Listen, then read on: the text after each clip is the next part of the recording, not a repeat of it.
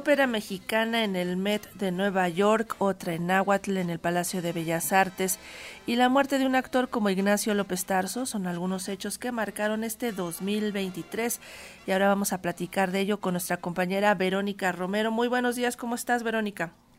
Hola Sandra, ¿cómo te va? Buen día. Pues sí, les tenemos ya el resumen. Los saludamos a todos quienes siguen su casa y otros viajes y por supuesto están al pendiente de estos balances que tenemos pues de la actividad cultural en nuestro país y también más allá de nuestras fronteras.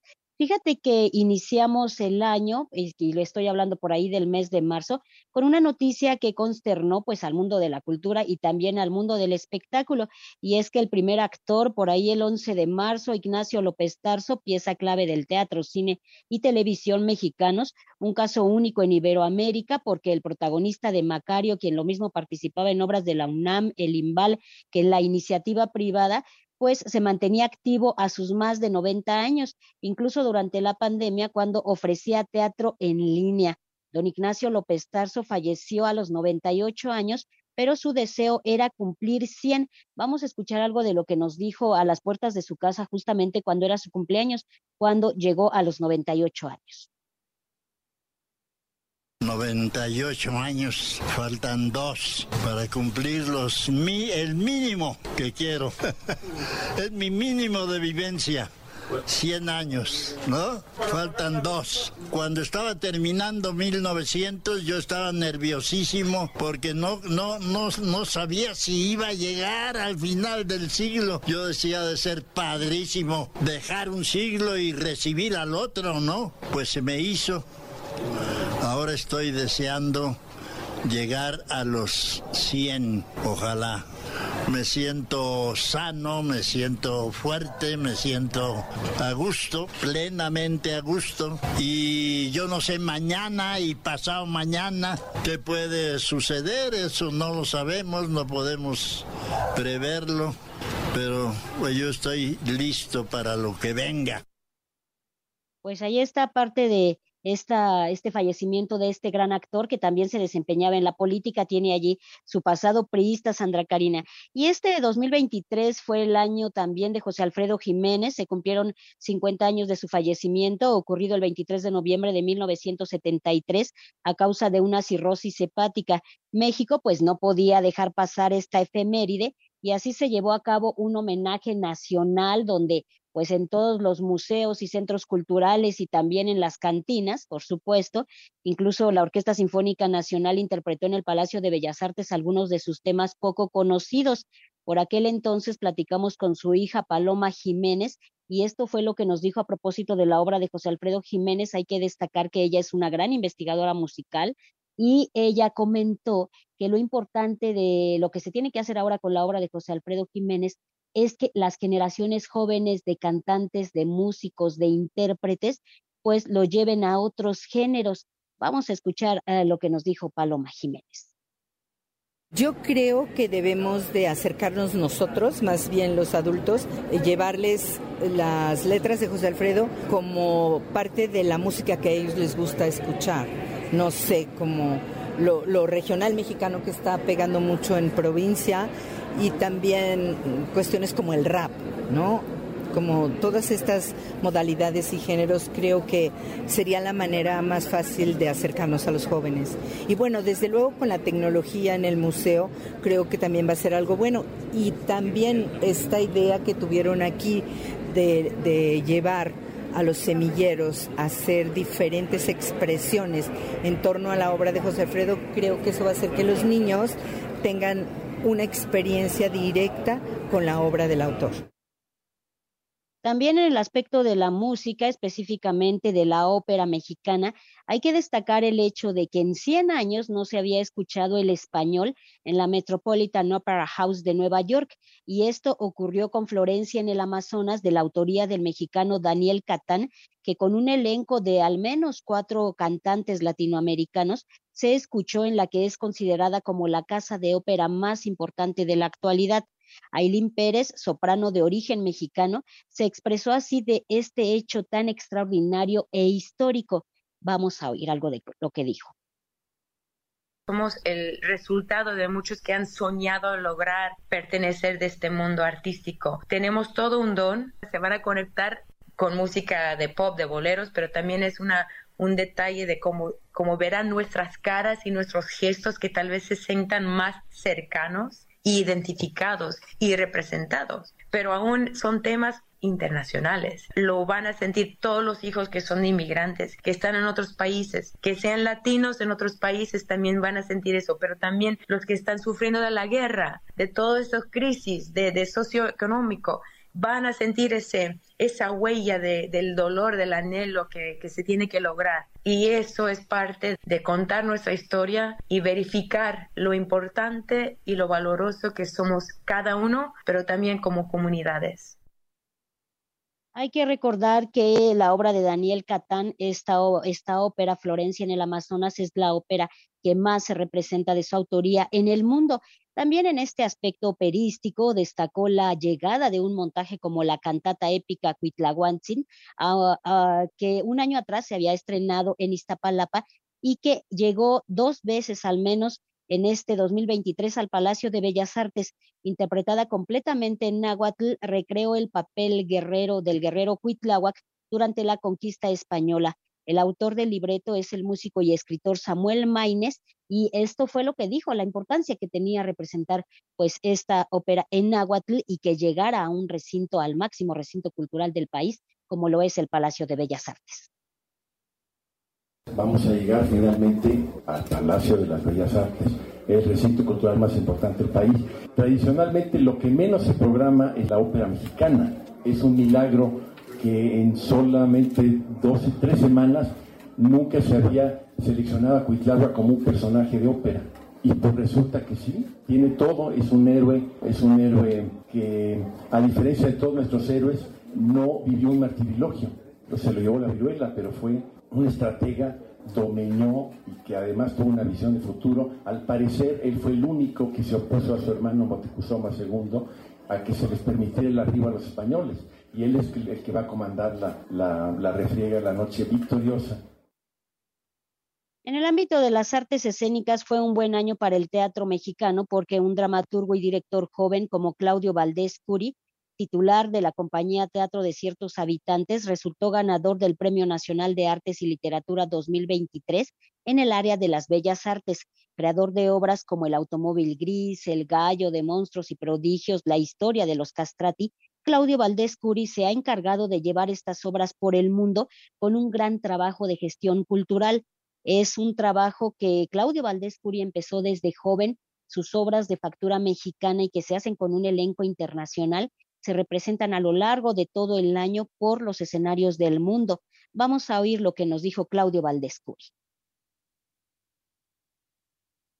Es cierto que he trabajado toda mi vida para esta nación, desde muy joven, cuando fundé el grupo de música antigua, me acuerdo que hicimos años y años de viajar por el mundo en intercambio cultural, o sea, sin pago de por medio, y bueno, siempre ha sido trabajar para, para esta nación, entonces muy lindo que regrese. También un momento fascinante porque, como bien sabes, nos hemos dedicado a crear por esos largos procesos de laboratorio, y ahora vienen nuevas cosas como, como nuestro centro de creación que se llama Art Boretum, que está por abrirse justamente en este cercano o inaugurarse cercano a este, a este premio, este aniversario de la compañía. Es nuestra plataforma para transmitir conocimiento para creación y para transmitir conocimiento con mucho ímpetu. En efecto, va ligada a Teatro de los Habitantes, justo cumplimos 25 años, llega en este aniversario pues significativo, llegan también a un punto de madurez muy interesante, siento que estoy como cambiando de piel a nuevas formas, pero también me agarra con mucho ímpetu, ¿no? O sea, este premio es pues el más importante del país y he sabido como mis maestros, como a Margules, que le dio un año antes de, de, fallecer, entonces me da gusto que, que sea un aliciente para seguir adelante cuando todavía hay mucho que hacer. Veremos qué es lo que estrena para este año Teatro de ciertos habitantes y por supuesto de la autoría de Claudio Valdés Curi. Este 2023, que ya casi termina, también cubrimos la edición número 51 del Festival Internacional Cervantino, que tuvo como invitados a Estados Unidos como país y a Sonora como estado. La jornada cervantina concluyó con la actuación del pianista Arturo O'Farrill y con unas cifras que reportaron baja en los visitantes, 30% menos que el año anterior, acudieron 197 mil personas y por lo tanto pues también bajó la derrama económica. Esto pues fue a la baja en cuanto a asistentes, en cuanto a, los, a las compras de boletos para entrar a los espectáculos del Cervantino, cosa que pues no ocurrió eh, lo mismo con la Feria del Libro de Guadalajara.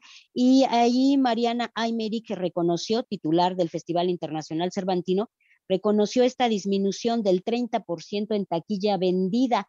Vamos a escucharla. Para empezar tenemos dos días menos esta edición. Lo del año pasado, honestamente, yo creo no es como lo inmediatamente comparable porque la edición anterior fue majestuosa, hubo muchísimos artistas, en fin. La cifra que yo les di de más de 100 mil personas es la que asistió a los foros, es decir, con boletos. Asistencia tenemos 71% de taquilla vendida es y comparado con los con el año pasado es alrededor de 30% menos. Fíjate, Sandra Karina, que la que tampoco se recuperó al 100 de asistentes a sus teatros fue la UNAM, aunque registró más de 700 mil visitantes en 2023, aún no tiene la cantidad que se tenía antes de la pandemia. Más de 40 puestas en escena ofreció en este año, que a decir de su director del área de teatro, Juan Melea, es un periodo de reconstrucción, así lo califica después de la pandemia por COVID-19. Vamos a oírlo. Sigue siendo un año, diría yo, de reconstrucción post-pandémico. Hay datos muy claros también en el INEGI, en una encuesta que se llama Modecult, muy interesante, sobre la asistencia de los, mexicanos al teatro, a la danza, a la música en nuestro país. Y se ve una franca recuperación, pero todavía no estamos tan cerca de recuperar todo lo que teníamos antes de la pandemia. Este 2023 también uno de los temas polémicos que ha sido a lo largo de los años, pues continúa siéndolo, y esto es el proyecto Chapultepec Naturaleza y Cultura, un tema que ha sido abordado y cuestionado por la Secretaría de Cultura Federal durante sus comparecencias en la Cámara de Diputados, donde ha justificado pues uno de los proyectos más importantes de la actual administración. Vamos a oír qué es lo que ha respondido en estas comparecencias la Secretaria de Cultura Federal, Alejandra Frausto. El presupuesto de Chapultepec Naturaleza y Cultura se ha destinado a dar vida a nuevos espacios culturales, vida cultural, vida artística, programación, sostén de toda esta nueva infraestructura que se está generando, pero también es la, la posibilidad de seguir generando las convocatorias que tienen un impacto nacional, seguir fomentando los circuitos culturales, porque Chapultepec está aquí, pero irriga a todo el país en circuitos culturales nacionales. La operación de Los Pinos es una operación, es un espacio de 17 hectáreas en donde, imaginen, vivían 10 personas quizá. Y ahora la visitan miles de personas. Un fin de semana podemos llegar un domingo a 50 mil personas en Los Pinos. También como parte del proyecto Chapultepec, pues se ha renovado todos los teatros del Centro Cultural del Bosque y se trabaja en un nuevo jardín escénico. Esto dijo al respecto la directora del Instituto Nacional de Bellas Artes y Literatura, Lucina Jiménez, quien también habló, pues de, habló y justificó todo este recurso que se ha eh, destinado a este proyecto Chapultepec Naturaleza y Cultura. Escuchemos a Lucina Jiménez.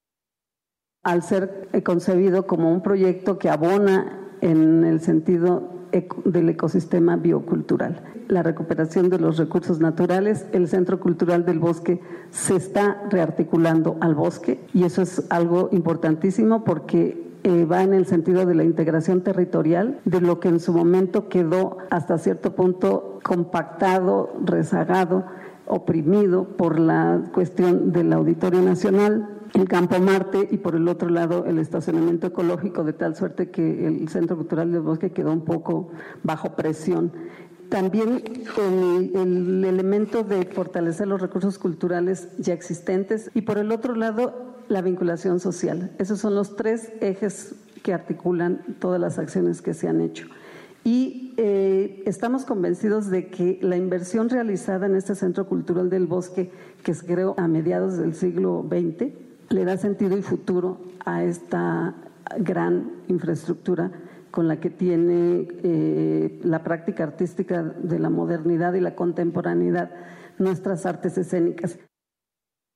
Sandra Karina, pues esto es solo un breve esbozo de lo que se cubrió y de lo que vivimos en el ámbito cultural, en el teatro, en la ópera, durante este 2023. Y bueno, no nos vamos sin recalcar y resaltar siempre la carrera que va en ascenso de alguien como Javier Camarena, María Hahnemann, Iván López Reynoso, que bueno, siguen teniendo esta proyección internacional y poniendo el nombre de México en alto, Sandra Karina. Llama la atención en este recuento esta cuestión de menos público en lugares como el Cervantino y en los teatros de la UNAM, mientras que la FIL Guadalajara reporta un alza. Que estará pasando ahí porque la mayoría, si no es que todas las industrias culturales, no nada más de México, sino del mundo, reportaron baja porque todavía estamos viviendo los rezagos de la pandemia, estamos saliendo de eso, es como la colitita. Y entonces pues todavía no se recuperan los números anteriores a la pandemia, pero la FIL Guadalajara sale con que sí, con que a ellos se les fue muy bien. Fíjate que lo que decía María, ah, este, lo que decía Mariana Aymeric, titular del Festival Internacional Cervantino, Sandra, es que si ella lo compara, o nosotros los reporteros lo comparábamos con el presupuesto que se destinó el año pasado, es porque el año pasado era las, la, el aniversario número 50. Entonces se lucieron mucho más con los invitados porque había mucho más presupuesto. Esta, entonces ella dice que pues bueno, no es comparable porque ahora se tuvo pues austeridad republicana, se tuvo menos cantidad, pero sí, por eso yo también lo comentaba en el reporte, llama mucho la atención que una feria como la de Guadalajara pues reporte esta alza que ha sido extraordinaria y también llama la atención que la UNAM de estas cifras y fíjate que curiosamente el acaba de dar su reporte de asistencia a los teatros, pero reporta la cantidad desde el año de 2019. Entonces te darás cuenta de que pues es difícil saber en realidad cuánta cantidad de público ingresó en este 2023. Pues así están las cifras, Karina, así está, como bien dices, eh, de pronto pareciera que hay una gran necesidad y que la gente tiene muchas ganas de regresar a los espectáculos. Lo que sería interesante descubrir es qué tanto están dispuestos a pagar un boleto por ello, porque pues si lo comparas con todo lo que ha ofrecido eh, la Secretaría de Cultura local del gobierno capitalino en el Zócalo, pues las cifras son exorbitantes, pero porque son espectáculos gratuitos. Sí, además mucha gente tuvo acceso a espectáculos durante la pandemia vía virtual y de alguna manera se acostumbraron a tener pues teatro, cine, danza, poesía, todo lo que te puedas imaginar, pues sin pagar un solo peso. Y no sé si eso pues vaya a permanecer durante más tiempo, pero sí caló en, justamente en los hábitos de consumo de los espectadores y del público en general. Pues muchísimas gracias por tu recuento, Verónica. Mañana nos escuchamos, vamos a cambiar de lugares, tú estarás de este lado, yo del otro, también yo les voy a dar un poco del recuento de mis fuentes, así que mañana nos volvemos a escuchar. Mucho gusto en verte y saludarte, Verónica. Nos escuchamos mañana y nos vemos. Ya platicaremos lo que traes de cine y de arqueología, temas polémicos, por supuesto, Sandra Karina, pero mañana chismeamos culturalmente. Claro que sí, aquí nos encontramos. Hasta pronto. un abrazo, hasta mañana.